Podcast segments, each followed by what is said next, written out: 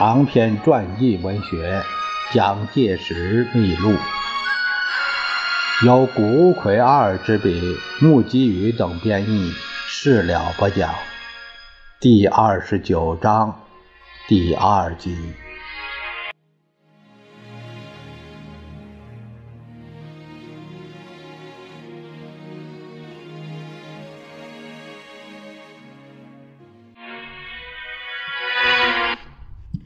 日军第十一军在攻陷为平章武汉三镇江防要塞的田家镇之后，沿长江北岸循大别山区南侧西向进攻汉口。此外，由大别山北侧循陆路指向汉口的日军第二军，分兵两路，一路强行突破大别山，取最近路线。攻击武汉，一路自山区北侧绕到平汉铁路线上的信阳方面。这两路日军遭遇自张自忠、孙连仲、胡宗南等所率领精锐部队的迎击。其第十三师团在大别山区再三激战，受到几乎西被歼灭的打击，但信阳一路。却得以紧迫推进。蒋介石在九月三十一日的日记中写道：“本月战争最烈，亦为成败最大之时期。长江北岸、广济、大别山北面、商城、黄川、罗山各县及田家镇虽皆先后实现，然我军。”仍照原定计划阻滞敌军于国防工事线之外。南岸之敌虽向南突窜，然多受我军重大打击。庐山南路终不能越隘口一步，其死伤惨重，约计九月间敌军死伤必在十万人上下。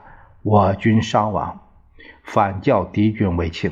大体言之，消耗战之目的已达，然而将士之牺牲与苦痛，诚不忍言矣。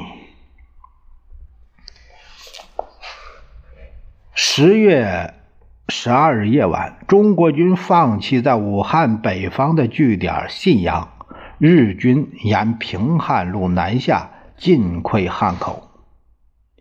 另一方面，秘密集结于台湾澎湖岛的日军第二十一军，辖三个师团，司令官是武装干郎中将，乘用三百余只登陆舟艇，突击广东大亚湾登陆，将战火扩展到华南地区。也就是在中国放弃信仰的十二日天色欲曙之际，蒋介石在十月十二日日记中写道：“日寇在大亚湾登陆之目的，第一，表示其非达到使中国屈服不可；第二，对英国示威，欲中国不借重英国而向其屈服；三，希望分化广东。”不加抵抗。四，至于截断广九铁路之目的在其次。日军所指向的广州，是在业已被其封锁的中国海岸线中剩下了唯一通往海外的门户。中国购买自国外的大部分武器弹药，就是自香港。运经广九铁路由广州进口，再经粤汉铁路输送到内地。不过在此际，武汉也已经陷入危机，中国方面没有分兵援粤的余力，而日军正就是趁虚一举突击，得于十月二十一日攻陷了广州。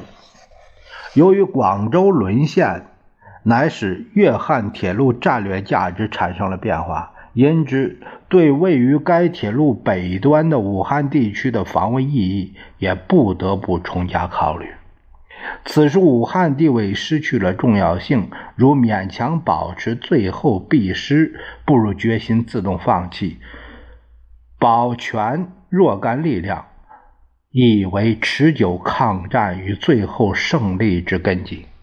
对于敌军心理，若其果求和平，则我军自动放弃，反能促其觉悟，并表示我抗战之决心。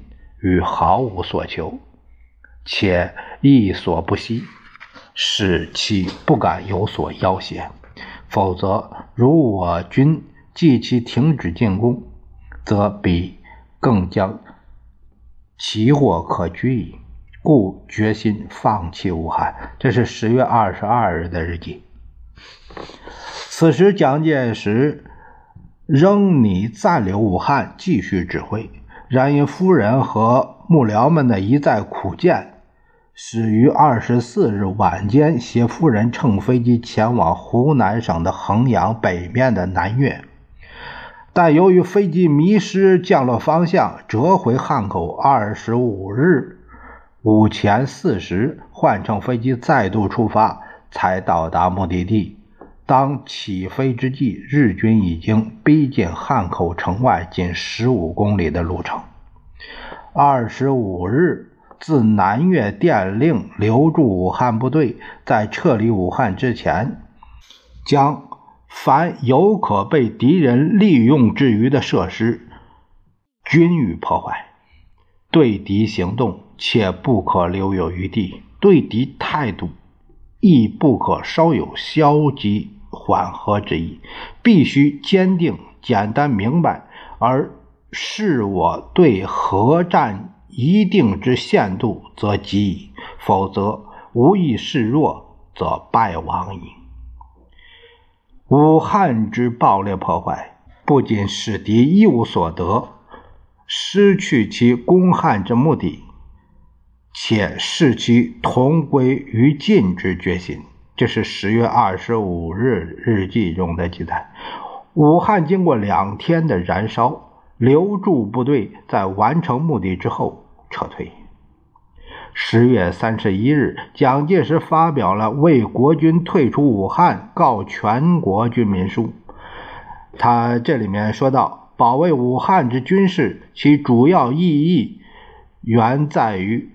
组织敌军西进，消耗敌军实力，准备后方交通，运集必要武器，迁移我东南与中部之工业，以进行西北、西南之建设。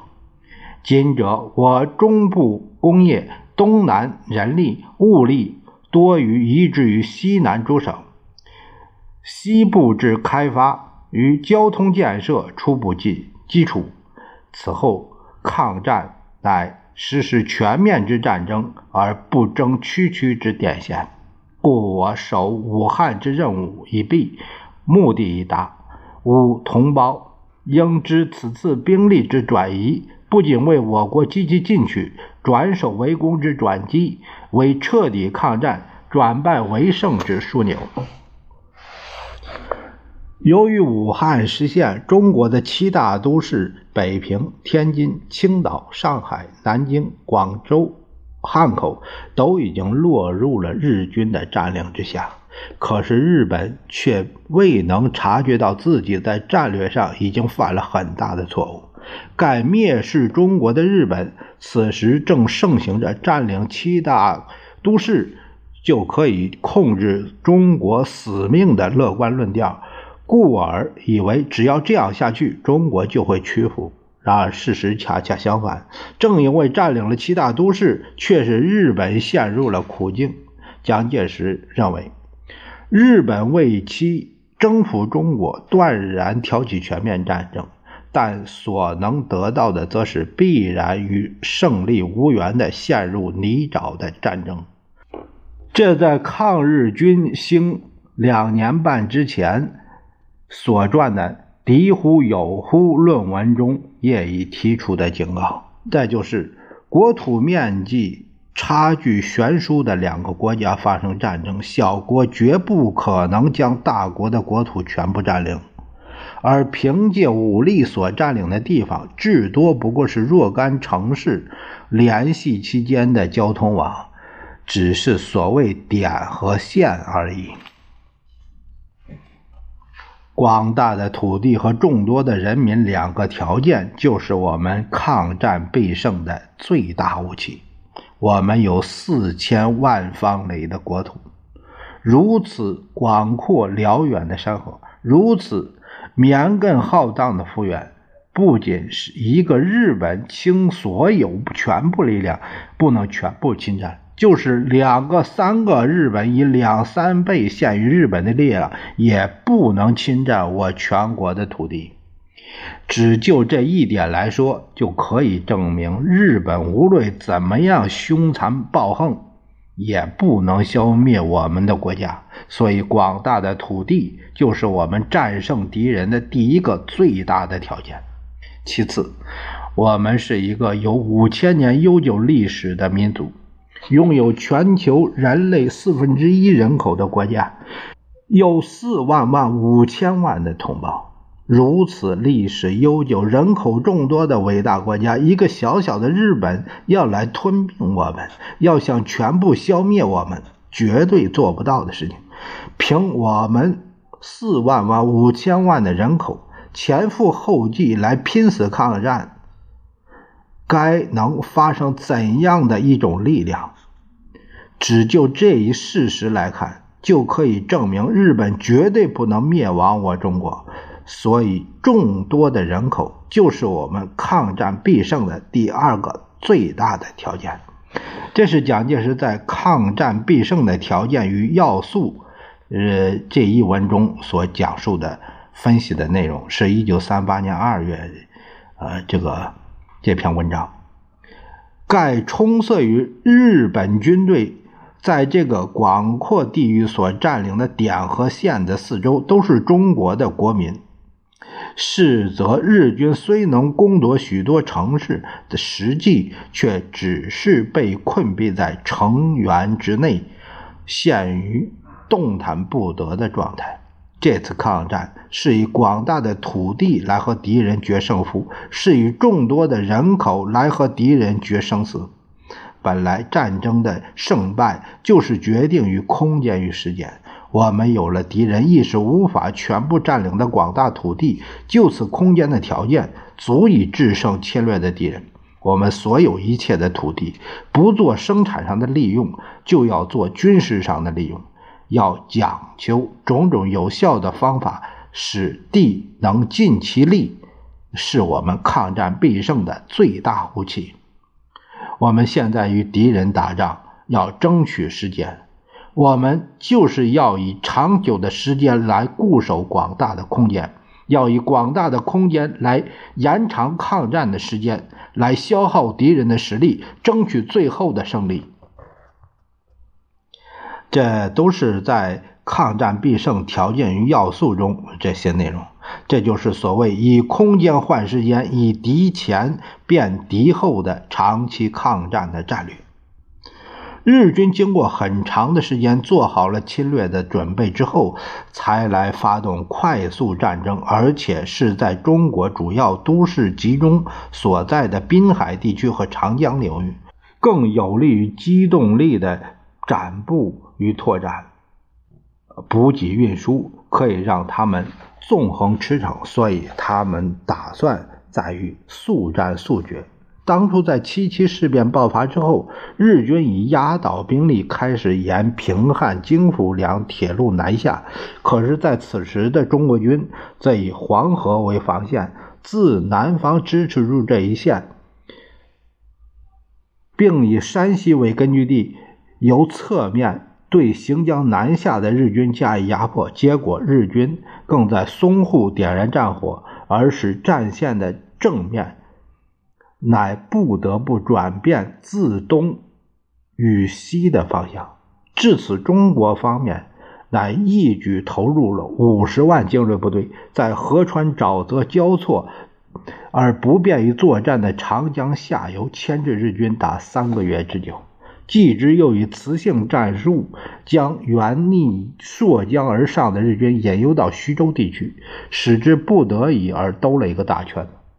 日军好容易才推进到武汉，这已经是七七事变以来经过将近十六个月的时间。日军所进展到的华中、华南，乃是在七七事变之前黄金的十年时期之国家建设中显著发展的地区。而武汉更是在这个地区，以长江航运畅达东西，以及平汉、粤汉两铁路联系南北的枢纽之地。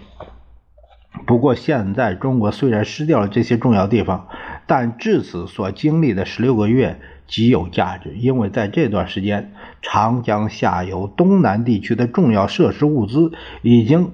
向西南部内地转运完毕，这就是由于中国有广大的空间，产生了充裕的时间。中国有百万以上的正规军队，更以天府之国四川为首的潜力无限的后方基地。相反，只是控制点线的日军，则在兵员、物资两方面都没有足以继续不断的。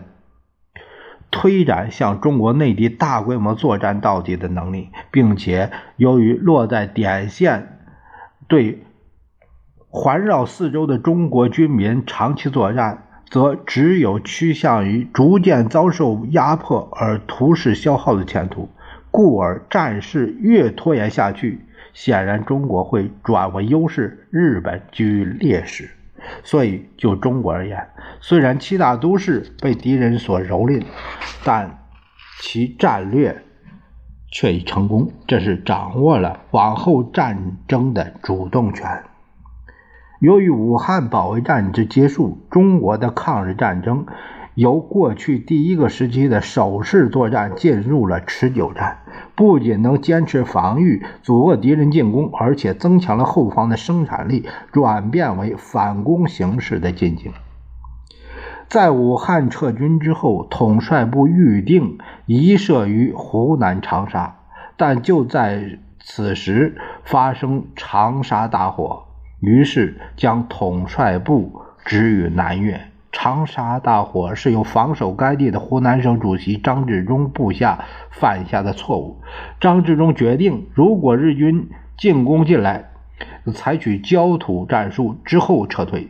为此，将将士、士兵三组编成放火组，命令如见室内起火，以此为信号，对室内重要设施一起纵火。没料到十一月十二日，这是三八年晚间，南门外的伤兵医院刚好失火，士兵们误以为这是信号，乃照着预定计划放起火来。加上对于市民的预告、疏导、疏散措施做的不够，乃至于火舌席卷了整个长沙城，直到天明，市区烧毁了三分之二。十六日，蒋介石由南岳到长沙视察火灾情况，室内遍地瓦砾，步履艰难。在一个教友家里邀请居留长沙的外侨茶话会，亲自表达了遗憾之意。当时在长沙城内连茶叶都买不到，还是由那个教友拿出来招待客人。为了明示责任，蒋介石下令将长沙警备司令邓棣、警备第二团长徐坤、湖南省警察局长文仲福三人交付军事审判，处以死刑。此时，日军刚刚进到的长沙北方约一百三十公里的岳阳就停了下来，进攻长沙则是三年之后的一九四一年九月。长沙大火，在后来曾被和日军勾结的汪兆铭等人借题发挥，为攻讦蒋介石的口实。十一月二十日，蒋介石由长沙回到南岳统帅部。他在十一月二十日的日记中写道：“上星期处理广州失守重案之后。”不料又有长沙失火重案之处理，南北奔走，难关重重，何日得意？但只要所发生不测之困难，皆能为我所克服，则胜利更近矣。十一月二十五日，在南越召开的第一次军事会议，检讨第一时期和展望第二时期抗战的形势。对与会的将领训示说：“在第一次战斗过程中，我们虽然失去了许多土地，死伤了许多同胞，表面上我们是失败了，但从整个长期的战局上说。”是完全成功，最大的成功是什么？就是我们争取最后胜利，战略上一切布置的完成，也就是我们已经依照预定的战略，限敌人困毙失败，莫能自拔的地位。这就是孙子所说的“治人而不治于人”的最高原则。今日我们做到了。第二期抗战就是我们转守为攻、转败为胜的时期。照敌人的理想。何尝不想一鼓推进攻占我们长沙和南昌？然而他进到越州，呃，就是岳阳。他进到越州以后，就不能再攻进来。可以证明，不是他们的战略上没有算到这一招，而是事实上力量已经用尽，没有余力再侵略进来。这一年的夏天，蒋介石在汉口一面指挥长江沿岸的军事，一面熟读《孙子兵法》，读《孙子地形篇》。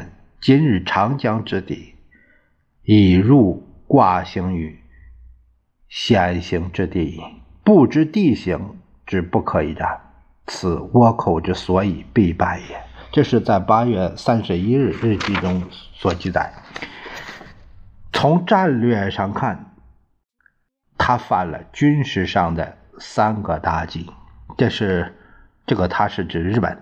第一，不知己不知彼，始终没有梦想到我国抗战到十八个月之久，不但不为所屈，而愈战愈强。他也没有知道他自己的兵力使用到某一程度之后，要疲竭到以他五个人来拼我们一个人的地步。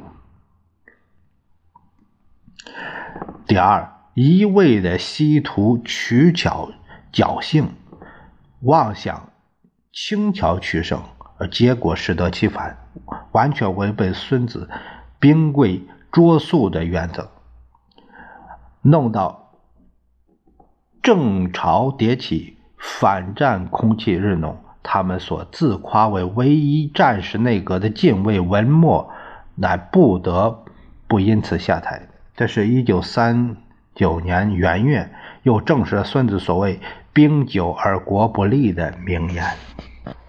第三，古人所谓“顿兵深入”的打击，原为对强者而说。现在从东海边深入几千里外我国的内地，使他占领地区都变成了我们正规军游击队活动的势力所在，处处受我们的控制，时时遭我们的打击，愈进愈陷愈深。